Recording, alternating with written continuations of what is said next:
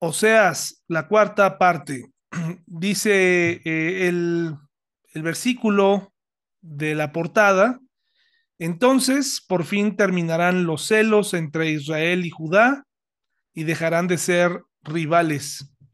En parte la profecía de Oseas nos habla de esta oportunidad y esta esperanza de que el pueblo de Dios se iba a unificar como eh, un solo pueblo después de su separación y que cada uno por su lado estaba aprendiendo las diversas lecciones, unos con Babilonia, otros con los asirios, y a Oseas pues le toca eh, dar esta parte de la profecía eh, antes de estas dos dispersiones, antes de estas dos cautividades, pues que vendría un momento de unidad nuevamente en el pueblo, entre el pueblo de Israel después de lo que, de lo que vivieron como parte de la disciplina de Dios.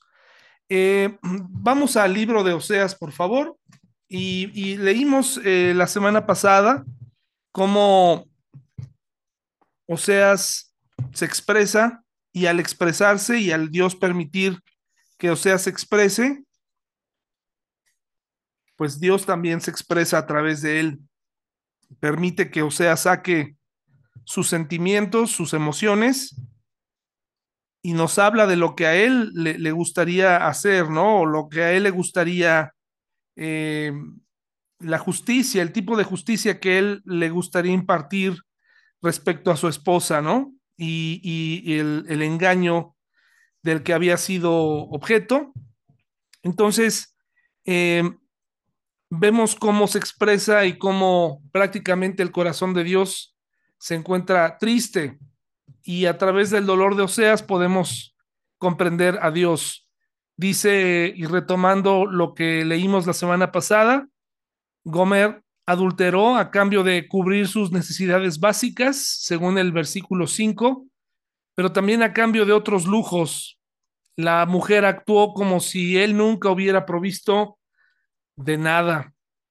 Y hablábamos de que el, el peor pecado, la peor cosa que podemos hacer, es pecar contra el amor, es pecar o traicionar a alguien que nos ama.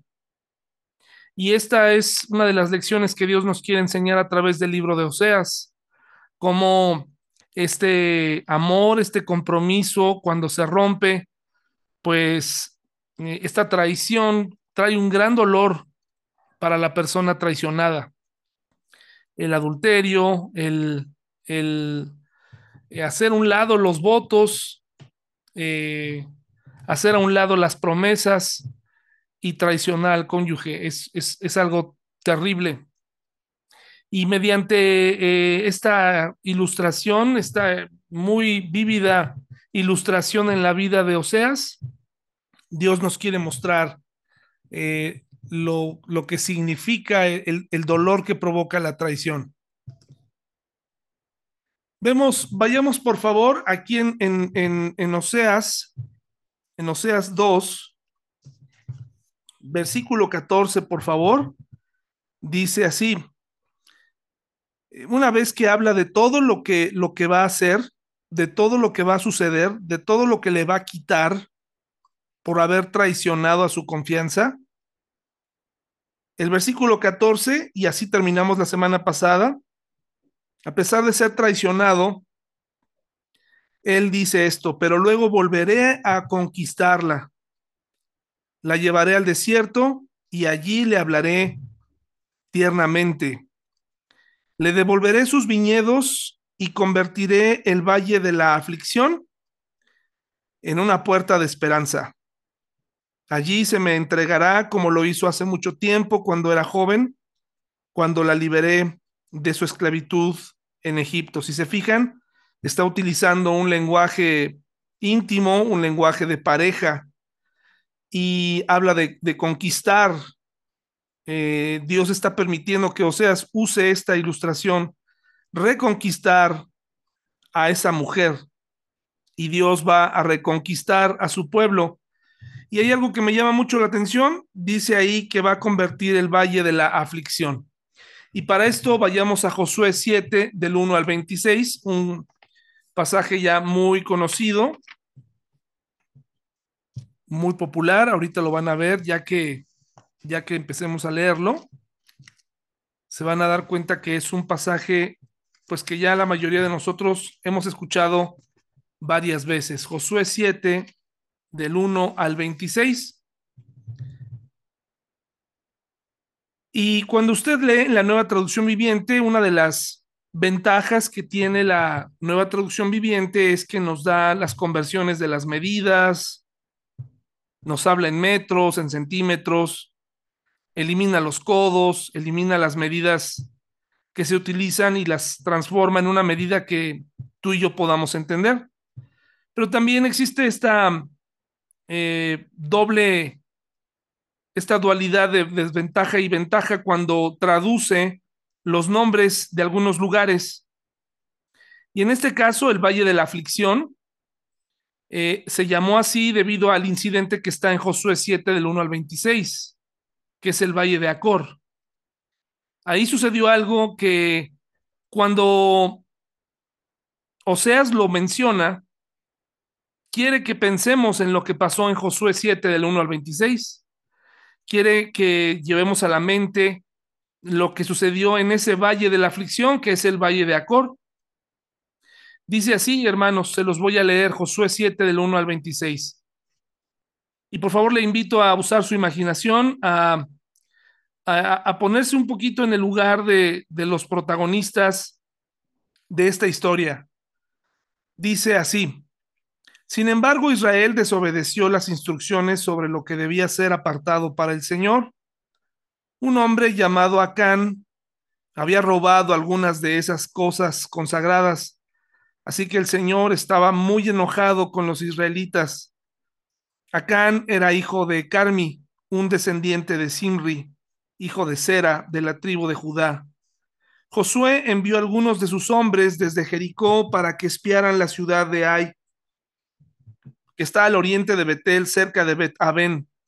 Cuando regresaron, le dijeron a Josué: No es necesario que todos vayamos a Ai, bastará con dos mil o tres mil hombres para atacar la ciudad. Dado que ellos son tan pocos, no hagas que todo nuestro pueblo se canse teniendo que subir hasta allí. Así que enviaron a unos tres mil guerreros, pero fueron completamente derrotados. Hay que notar aquí eh, que hubo una planeación Venían de derrotar a Jericó, esta ciudad amurallada, venían de conquistar otros sitios y ahora frente a ellos estaba un reto que a sus ojos era menor y realmente así era. Cosas que a sus ojos estaban controladas, ¿no?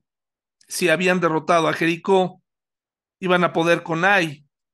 Y hay un plan pero no contaban con que alguien de ahí iba precisamente a traicionar al amor, traicionar, desviarse a, del objetivo principal. Y probablemente Acán, que va a pasar a la historia como este hombre que causó esta gran derrota, pues se le hizo fácil pasar por alto, ¿no? No se fijó en los detalles. Y así pasa, ¿no? La Biblia dice que una mosca eh, echa a perder el perfume cuando cae en el frasco, ¿no? Una pequeña locura hace que la vida o la buena reputación de una persona se estropee. Aquí en este caso no tiene nada que ver con lo que los demás digan, sino lo que uno mismo puede hacer para echar a perder una vida, un matrimonio, algo, por pasar por alto los detalles, por dar por hecho algo, ¿no? Me parece que Acán dijo, pues, ¿cuál es el problema en tomar, en qué puede afectar a toda una comunidad, a todo un pueblo que yo, pues, tome algo de, algo de lo que, que ganemos aquel día? Dice el versículo 4, así que enviaron a unos tres mil guerreros, pero fueron, dice aquí, completamente derrotados. Los hombres de Ai persiguieron a los israelitas desde la puerta de la ciudad hasta las canteras y mataron como a 36 que iban en retirada por la ladera. Los israelitas quedaron paralizados de miedo ante esto y su valentía se desvaneció. Entonces Josué y los ancianos de Israel rasgaron sus ropas en señal de aflicción, se echaron polvo sobre la cabeza y se inclinaron rostro en tierra ante el arca del Señor hasta que cayó la tarde. Totalmente extrañados por lo que había pasado, totalmente confundidos, la estrategia había sido planteada, todo estaba listo y de pronto viene sorpresivamente una derrota que no estaba en las cuentas. Así que mientras estaban meditando, pues Josué dijo, pues no me queda otra más que clamar. Y dice, oh Señor soberano, ¿por qué nos hiciste cruzar el río Jordán? Si vas a dejar que los amorreos nos maten, si tan solo nos hubiéramos conformado con quedarnos del otro lado, Señor, ¿qué puedo decir ahora que Israel tuvo que huir de sus enemigos? pues cuando los cananeos y todos los demás pueblos de la región oigan lo que pasó, nos rodearán y borrarán nuestro nombre de la faz de la tierra. ¿Y entonces qué pasará con la honra de tu gran nombre? Pero el Señor le dijo a Josué, levántate, ¿por qué estás ahí con tu rostro en tierra? Israel ha pecado y ha roto mi pacto. Robaron de lo que les ordené que apartaran para mí y no solo robaron, sino que además mintieron y escondieron los objetos robados entre sus pertenencias. Por esta razón, los israelitas huyen derrotados de sus enemigos. Ahora Israel mismo será apartado para destrucción. No seguiré más con ustedes a menos que destruyan esas cosas que guardaron y que estaban destinadas para ser destruidas. Levántate, ordénale al pueblo que se purifique a fin de prepararse para mañana. Pues esto dice el Señor, Dios de Israel. En medio de ti, oh Israel, están escondidas las cosas apartadas para el Señor. Nunca derrotarás a tus enemigos hasta que quites esas cosas que tienes en medio de ti. Dicho sea de paso, la verdad aquí sí es un, un capítulo duro porque imagínense cuántas cosas nosotros hacemos pensando que las hacemos para nosotros mismos, que no le hacen daño a nadie, pero que están haciendo daño a Dios o, al propósito de Dios y a, la, y a la familia, ¿no? O a la iglesia, o, o sea, a veces pensamos, bueno, pues es que yo, este pecado, esto que estoy haciendo, no, no, no, pues no, no le afecta a nadie, pero vemos según este capítulo que, pues por lo que se lee, pues no todo el pueblo estaba enterado, un sector del pueblo estaba enterado. Probablemente sabían lo que había hecho Acán, pero habían decidido guardar silencio, probablemente otros no lo sabían, pero, pero Dios lo sabía. Entonces, eh, el, el daño que iba a venir a continuación es muchísimo más grande que el botín. Y me pone a pensar en mi vida también qué tipo de cosas, qué tipo de decisiones estoy tomando que, puedan afectar a las personas que más quiero, pensando que no, no va a pasar absolutamente nada. Dice el versículo 14, mañana por la mañana deberán presentarse por tribus y el Señor señalará la tribu del culpable. Esta tribu con sus clanes deberá dar un paso al frente y el Señor señalará al clan culpable. Entonces ese clan dará un paso al frente y el Señor señalará a la familia culpable. Por último, cada miembro de la familia culpable deberá dar un paso al frente uno por uno. Al que haya robado de lo que estaba destinado para ser destruido será quemado con fuego, junto con todo lo que tiene porque ha roto el pacto del Señor y ha hecho algo horrible en Israel. Note que aquí han pasado algunas horas desde haber perdido la batalla y desde el robo y aún nadie eh, ha reportado lo que hizo. Se ha encubierto el pecado y así no se puede. Esas horas importantes en donde el hombre y la mujer tienen que reconocer lo que hacen mal delante de Dios antes de que venga la disciplina. A veces somos muy enérgicos, tenemos una opinión muy eh, fija respecto o muy dura respecto a la disciplina de Dios. Pensamos, qué Dios tan iracundo, ¿no? Qué, qué Dios tan, pues, que no les dio tanta oportunidad, debió haberles dado eh, más oportunidad, pero en realidad hay que ponernos en el lugar de Dios. Dios ya había visto desde su planeación y la ejecución de, este robo, de esta traición, y, el hombre que lo había hecho estaba tratando de salirse con la suya, tratando de engañar a Dios. Y pues a Dios no lo podemos engañar. Y la actitud de encubrir y de esperar a que viniera la exhibición del pecado en público, pues ya para ese momento era demasiado tarde, el juicio ya había sido, la sentencia ya había sido dicha. Temprano a la mañana siguiente, Josué presentó a las tribus de Israel delante del Señor y la tribu de Judá fue la señalada. Entonces vemos cómo, pues Acán se formó, Acán se hizo el loco. Eh, yo creo que en el fondo pensaba que se iba a salir con la suya. Entonces los clanes de Judá dieron un paso al frente y el clan de Sera fue el señalado. Yo no sé cómo fue este proceso de selección, pero seguramente fue un momento tenso entre las familias. ¿Quién fue? ¿Quién habrá sido, no?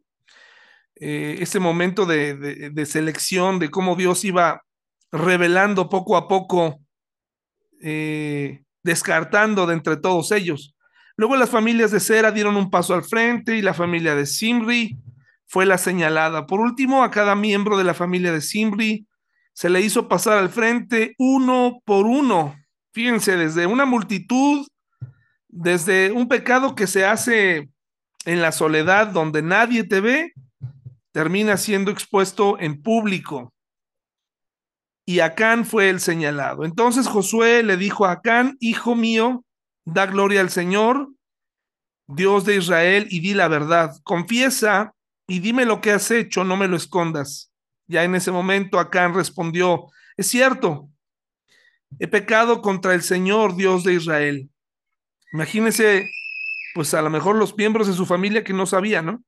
Entre el botín vio un hermoso manto de Babilonia, 200 monedas de plata y una barra de oro que pesaba más de medio kilo. Los deseaba tanto que los tomé. Está todo enterrado debajo de mi carpa. La plata la enterré aún más profundo que el resto de las cosas Así que Josué envió a algunos hombres para que investigaran. Ellos fueron corriendo a la carpa y encontraron allí escondidos los objetos robados, tal como Acán había dicho, con la palabra enterrada, con la plata enterrada debajo del resto. Entonces tomaron las, cap, las cosas de la carpa y se las llevaron a Josué y a los demás israelitas, luego las pusieron sobre el suelo en la presencia del Señor. Después Josué y todos los israelitas tomaron a Acán junto con la plata, el manto y la barra de oro.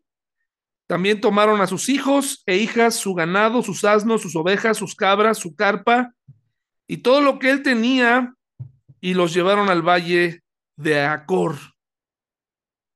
Y les llamaron, les dieron una amonestación. Así dice la Biblia, ¿no verdad? No nada más los amonestaron. Dice, luego Josué le dijo a Acán, ¿por qué nos has traído esta desgracia. Ahora el Señor te traerá desgracia a ti. Entonces todos los israelitas apedrearon a Acán y a su familia y quemaron los cuerpos. Apilaron un montón de piedras sobre Acán, las cuales siguen allí hasta el día de hoy. Por eso desde entonces al lugar se le llama Valle de la Aflicción o Valle de Acor. Así el Señor dejó de estar enojado.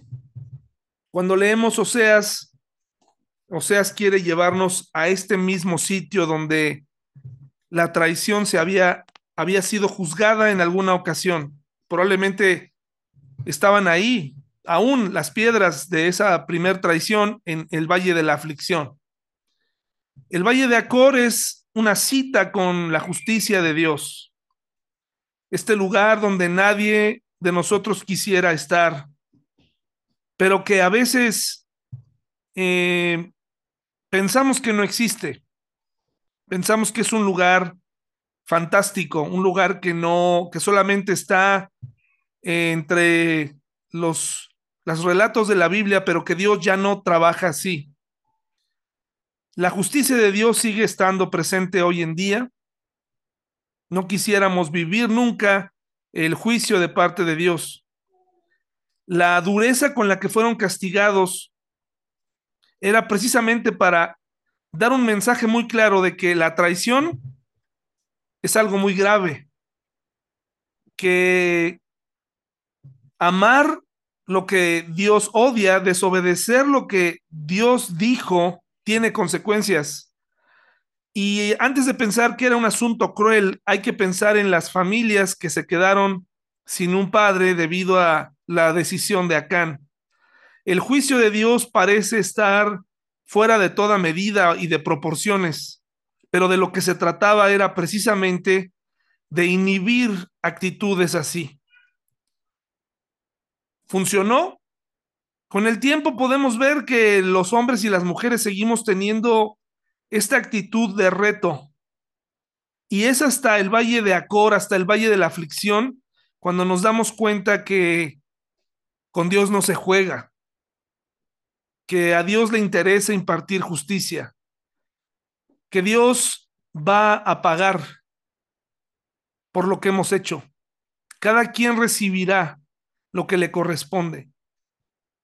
Vemos este Dios de justicia en el Antiguo Testamento, pero también lo vemos en poemas y en, en escritos hermosos donde se habla de su amor y de su perdón, pero en este caso Dios no pasó por alto este pecado y no por eso deja de ser un Dios de gracia.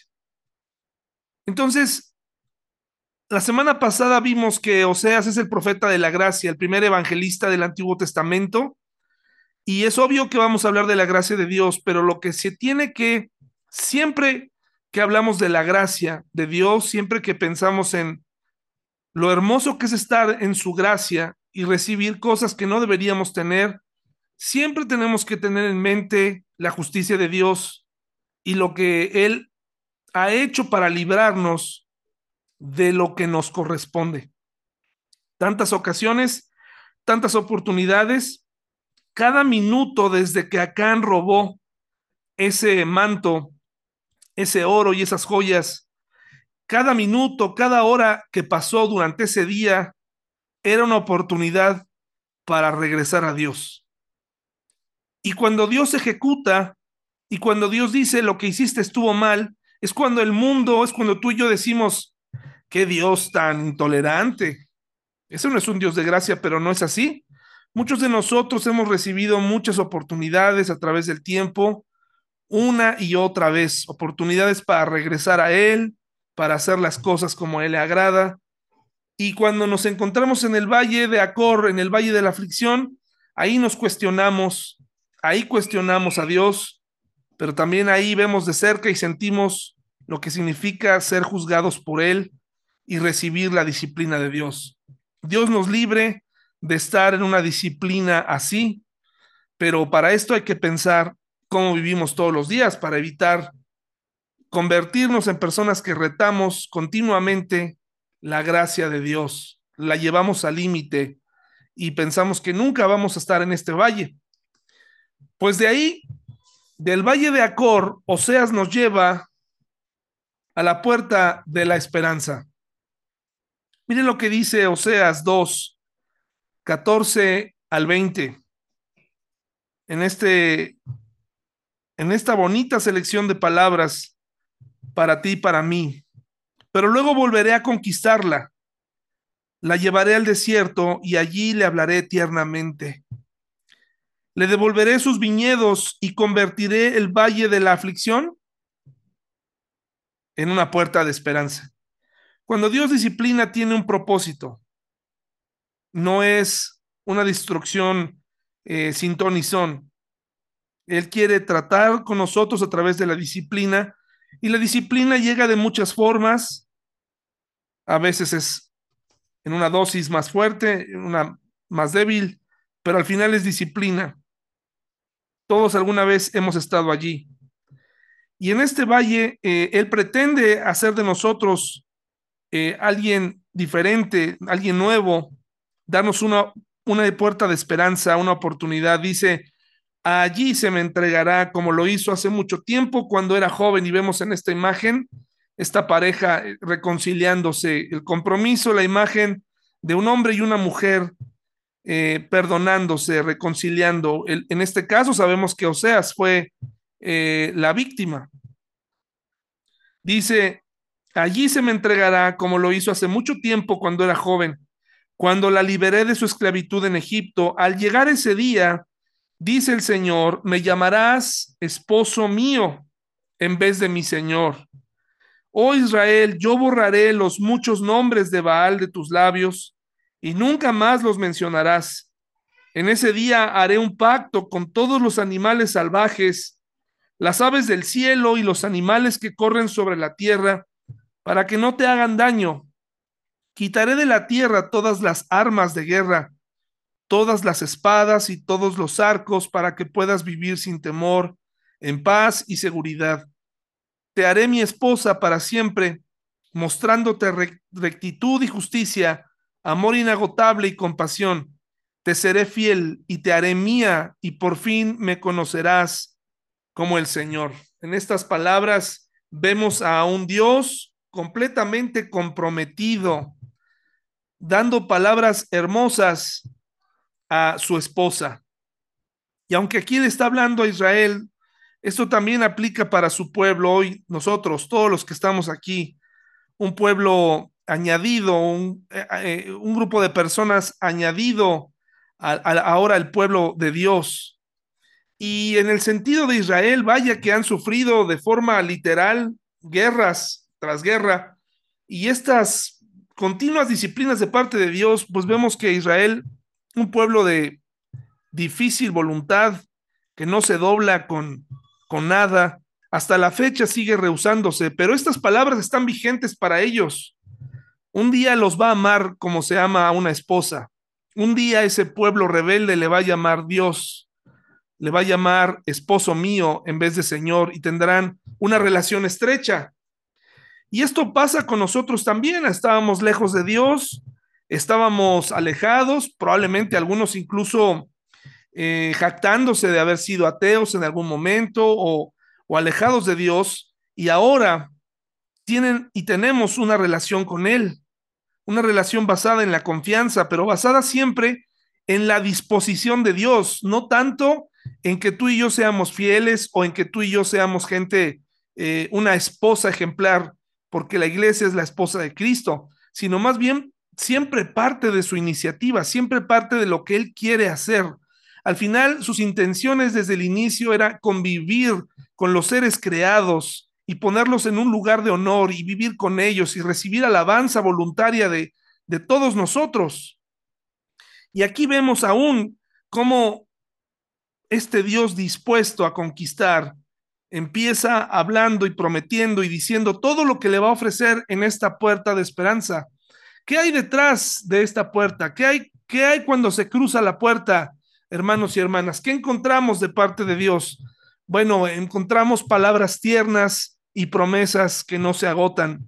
¿Qué le parece este fragmento? Mire, este fragmento sobresale de entre lo que hemos leído hasta ahora de Oseas. Mire lo que dice el Dios del universo, el Dios de los elementos, el Dios de la naturaleza, el Dios dueño de todo. Dice, en ese día yo responderé, dice el Señor. Le responderé al cielo cuando clame por nubes y el cielo contestará a la tierra con lluvia. Es una figura retórica hermosa, ¿no? Una interacción entre el cielo eh, y las nubes, la tierra y la lluvia.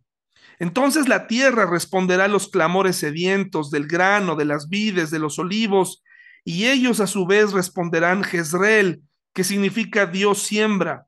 En ese tiempo yo sembraré una cosecha de israelitas y los haré crecer para mí. Demostraré amor a los que antes llamé no amados y a los que llamé no son mi pueblo, yo diría ahora son mi pueblo, y ellos responderán, tú eres nuestro Dios. Vemos aquí los nombres de los hijos que había nombrado en el capítulo 1. Aquí vemos que esa, cada uno de estos hijos tenía un mensaje de juicio, pero dice, yo estoy dispuesto a llamarte ahora amado, a llamarte mi pueblo, a ser tu padre, ¿no?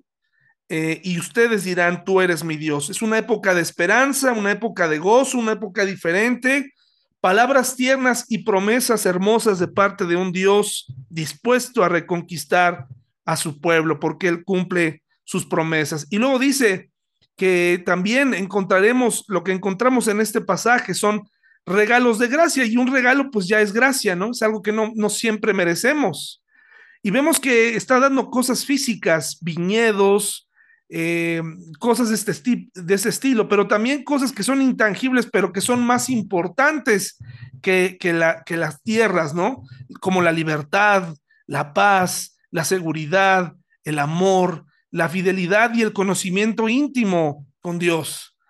Eh, son elementos, estos últimos, que todos deseamos ser libres, eh, nunca ser perseguidos, eh, tener paz en todo momento, no tener gente que esté siempre pues amenazando nuestra seguridad, amenazando el trabajo de nuestras manos, la necesidad del amor que se va a suplir a través de Dios, la fidelidad y un conocimiento profundo de parte de Dios, son regalos de gracia.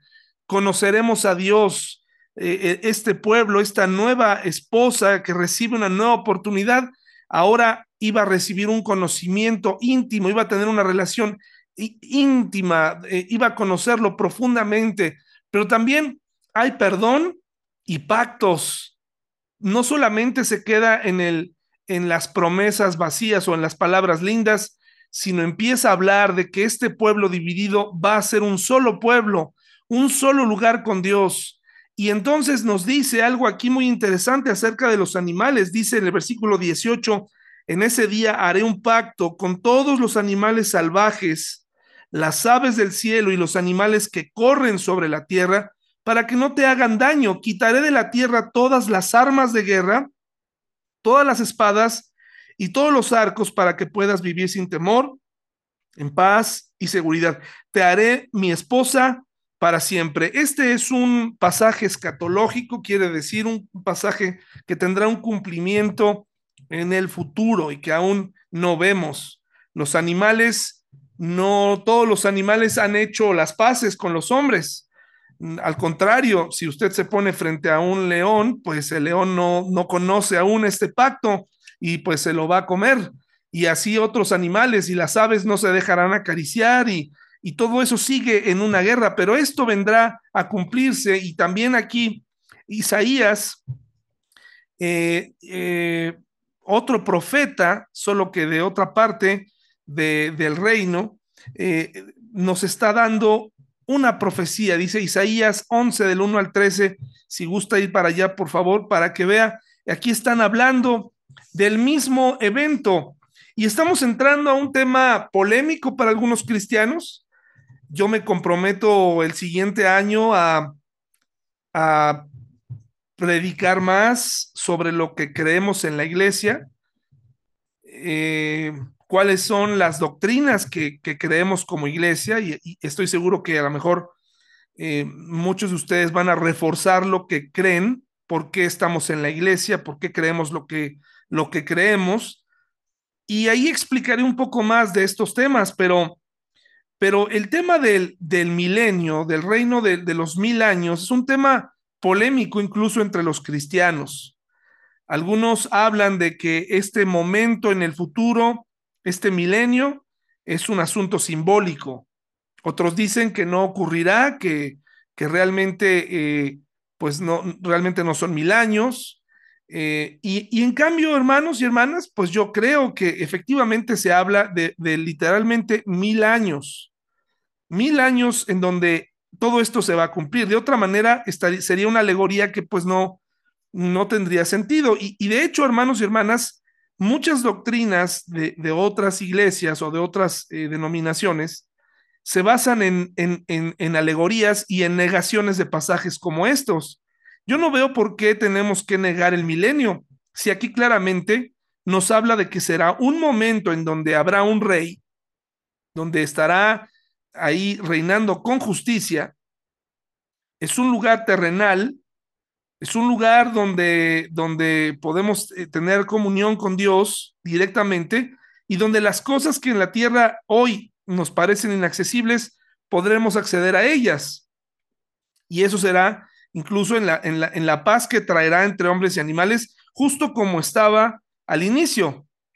Entonces, miren lo que dice Isaías 11 del 1 al 13. Del tocón de la familia de David saldrá un brote, sí, un retoño nuevo que dará su fruto de la raíz vieja. Y el espíritu del Señor reposará sobre él, el espíritu de sabiduría y de entendimiento, el espíritu de consejo y de poder, el espíritu de conocimiento y del temor del Señor. Él se, se deleitará en obedecer al Señor, no juzgará por las apariencias, ni tomará decisiones basadas en rumores. Hará justicia a los pobres y tomará decisiones imparciales con los que son explotados. Mire qué, qué gobernante, ¿no? Está hablando de Jesús. La tierra temblará con la fuerza de su palabra y bastará un soplo de su boca para destruir a los malvados. Llevará la justicia como cinturón y la verdad como ropa interior. En ese día, el lobo y el cordero vivirán juntos, y el leopardo se echará junto al cabrito. El ternero y el potro estarán seguros junto al león, y un niño pequeño los guiará a todos. La vaca pastará cerca del oso, el cachorro y el ternero se echarán juntos, y el león comerá heno como las vacas. El bebé jugará seguro cerca de la guarida de la cobra. Así es, un niño pequeño meterá la mano en un nido de víboras mortales y no le pasará nada. En todo mi monte santo no habrá nada que destruya o haga daño, porque así como las aguas llenan el mar, así también la tierra estará llena de gente que conocerá al Señor. En ese día el heredero del trono de David será estandarte de salvación para el mundo entero. Las naciones se reunirán junto a él y la tierra donde vive será un lugar glorioso. En ese día el Señor extenderá su mano por segunda vez para traer de regreso al remanente de su pueblo, los que queden en Asiria y el norte de Egipto, en el sur de Egipto, Etiopía y Elam, en Babilonia, Amat y todas las tierras costeras distantes. Levantará bandera en medio de las naciones y reunirá a los desterrados de Israel, juntará al pueblo disperso de Judá desde los confines de la tierra. Entonces por fin terminarán los celos entre Israel y Judá y dejará de ser rivales. Este compromiso, hoy vemos a un pueblo de Israel ya unificado, al menos eh, ahí en su territorio, aunque siguen teniendo problemas con los palestinos todos los días, pero ellos ya son como un pueblo y tienen una bendición especial. Pero todo lo demás que leemos aquí no puede ser solamente un, simbolismo. Es lo mismo que el pueblo de Israel hace con Isaías 53, cuando claramente se describe a un hombre y, y el pueblo de Israel o algunas personas dicen es que ahí no se está refiriendo a Jesús, se está refiriendo al pueblo de Israel o se está refiriendo a otra cosa. Lo mismo sucede aquí, esto está hablándonos de un tiempo, de una época, de un momento en la historia en donde estas cosas sucederán. Algunas están sucediendo, pero otras no, definitivamente otras apenas las veremos. Tiene que estar reinando este rey justo que es Jesús completamente y, y la gente que conozca al Señor y él, él va a reinar con vara de hierro y estará poniendo en orden las cosas. Y para que lo tengamos más claro en nuestra mente esta noche, cuando Oseas habla de este milenio, la, la Biblia, como podrá ver, pues se, complementa. Y estos dos profetas hablan de este periodo. Y vemos entonces aquí estas pequeñas, esta gráfica que para algunos cristianos es motivo de crítica porque dicen, bueno, ¿esto qué es? Eh, es el famoso eh, panorama bíblico. Para muchos es, un, eh, es una perspectiva demasiado práctica o simplista o etcétera. Cuando yo le hable el próximo año de lo que creemos como iglesia, de las doctrinas que puedo ver en la Biblia, puede ser que coincidamos en la gran mayoría. No podemos ser dogmáticos y decir, ah, bueno, si tú no crees esto, vete, porque hay cosas que, bueno, si aquí alguien me dijera, es que yo no, yo no creo que Jesús es Dios, bueno, ahí hay un grave problema. Probablemente tu lugar entonces tendría que estar en, en, otro, en otro sitio, con los testigos de Jehová o con los mormones, etcétera, ¿no? Pero nosotros como, como creyentes en Cristo, como discípulos, eh, vemos, al menos yo sí veo claramente estas etapas. Y aunque estos diagramas parecen ser así como planos o como croquis, pues nos ayudan a tener en la mente, a ordenar los eventos que vienen en el futuro. Y si usted puede ver en estas láminas que le comparto en este momento, podemos notar que aquí está desde el día de Pentecostés, el derramamiento del Espíritu Santo, un poquito atrás cuando Jesucristo muere y resucita en la cruz, se le conoce como el periodo de la gracia. Probablemente mal llamado el periodo de la gracia porque la gracia siempre ha estado ahí. Pero, pero aquí más bien sería la época, digamos, por llamarla de algún modo, eh, la época de, de, Jesús, ¿no? Del Evangelio, aunque siempre ha existido el Evangelio. Ya lo vimos ahorita con Oseas o con Isaías. Pero vemos que ahí, y no vamos a estudiar absolutamente todo lo que está aquí, los que tengan interés, yo tengo todo el material que hemos estado estudiando de Judas o el, o el material de Oseas, y tengo el panorama bíblico. Y este es el panorama bíblico, usted va a encontrar esta gráfica eh, en, en, internet eh, de, de con otros gráficos, pero prácticamente es lo mismo. Y aquí vemos cómo estamos viviendo en el periodo de la gracia. Los últimos tiempos, ¿no? Aquí los vemos. Y vemos cómo eh, hay un momento, hay una flecha roja hacia arriba. Espero que sea roja, recuerde que soy daltónico, entonces si le digo un color que no, téngame paciencia. Pero vemos un, una especie como de gancho que habla de un evento que la iglesia está esperando que se llama el arrebatamiento, en donde también hay mucho que hablar, mucho que, mucho que discutir respecto a eso. Algunos no creen en el arrebatamiento como un evento real, lo ven como igual algo simbólico, incluso algunos, algunos muy eh, cristianos, muy estudiosos, teólogos famosos, niegan el, el arrebatamiento, no lo ven, lo, lo, ven como un momento que no, ¿no? Lo ven como un momento que, que no va a ocurrir o que ellos no ven en la Biblia. Ya llegará el momento. Hoy no estamos estudiando ese, ese, ese punto. Lo que no niegan es el retorno del Señor Jesús, pero lo que sí hablan es esta, este traslado de la iglesia, para muchos es imposible. Pero en la Biblia tenemos algunos versículos que nos lo hacen, nos lo hacen ver. Pero aquí vemos entonces cómo está el arrebatamiento, eh, mientras el Señor toma a su iglesia, a la novia, para ser desposada eh, en, con base en, en, cómo sería una boda judía de aproximadamente eh, siete días, pues igualmente este simbolismo en la tierra sería la gran tribulación, las eh, últimas semanas de años del profeta Daniel, que ya retomaremos en algún momento, mientras está sucediendo esto en estos siete años en la tierra, la llamada gran tribulación, en el cielo está ocurriendo el tribunal de Cristo y las bodas del Cordero. Aquí vemos cómo está ocurriendo esto aquí, el periodo de la gran tribulación y todo lo que va a ocurrir. Y entonces vemos cómo aquí está donde está señalando el mouse, están las bodas del Cordero, después de haber venido del tribunal de Cristo. La boda está, la, eh, la novia está lista y entonces el Señor Jesús regresa con su iglesia a la tierra y vemos cómo Aquí, por ejemplo, está este evento interesantísimo, la batalla del Armagedón, que no es la última de las batallas, es una batalla final, pero no es de la, última batalla. Y lo interesante de este milenio es que aunque Dios ponga este momento de paz, hay una explicación muy interesante de, de que todavía el, en este milenio habrá personas que tendrán habrán sobrevivido de la gran tribulación, que entrarán en este periodo, que tendrán la simiente pecaminosa, que tendrán hijos e hijas y que estos hijos e hijas tendrán el libre albedrío, la voluntad de servir o no al Señor. Y entonces estos últimos serán convencidos cuando el diablo sea soltado al final del milenio para convencerlos y combatir la última batalla que está aquí, que es la de Gog y Magog, y finalmente sería el juicio no para cristianos, sino para todas las naciones, en donde eh, el diablo y en donde todo esto ocurrirá, serán enjuiciados ya por última vez.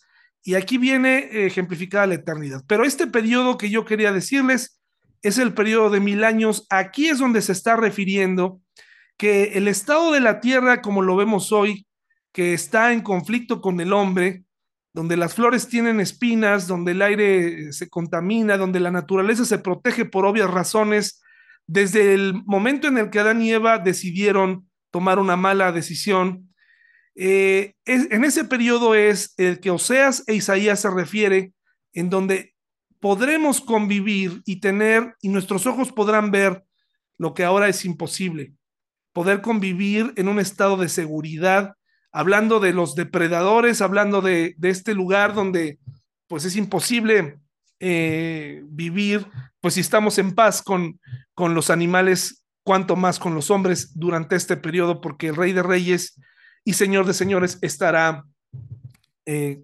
gobernando la tierra. Bueno, hermanos y hermanas, este es, esto es lo que hay detrás de la puerta, esto es lo que hay en la puerta de esperanza, esto es lo que hay para un pueblo que fue infiel, pero que, pero que tiene un Dios fiel. ¿Cómo es posible que un Dios eh, santo, justo, eh, haya sido capaz de dar su vida y que además quiera mm, convivir contigo y conmigo, que a veces todo lo que queremos es alejarnos de Él. Hermanos y hermanas, este, es, este ha sido todo esta, esta noche. Ya hablaremos con más calma de la profecía, pero quería decirles hoy, explicarles lo que hay en esa puerta de esperanza para el pueblo de Israel Todavía el pueblo de Israel literalmente no palpa todo esto que puede tener si tan solo buscar a Jesús, si tan solo aceptar a Jesús como su Salvador, eh, lo reconocieran como el Mesías y sin embargo están ahí todavía empecinados y se viene para ellos esta, esta etapa difícil. Y para nosotros, pues tenemos un Dios que nos ama, un Dios que quiere tener una relación más allá de todo el entendimiento, más allá. No, se puede entender, hermanos y hermanas, solamente se tiene que aceptar. Dios está disponible para ser buscado esta noche, para ti y para mí. Disponible para hablar, disponible para conversar, disponible para, para tener una relación con nosotros. Hermanos y hermanas, esto ha sido todo esta noche. Muchas gracias por su, por su atención.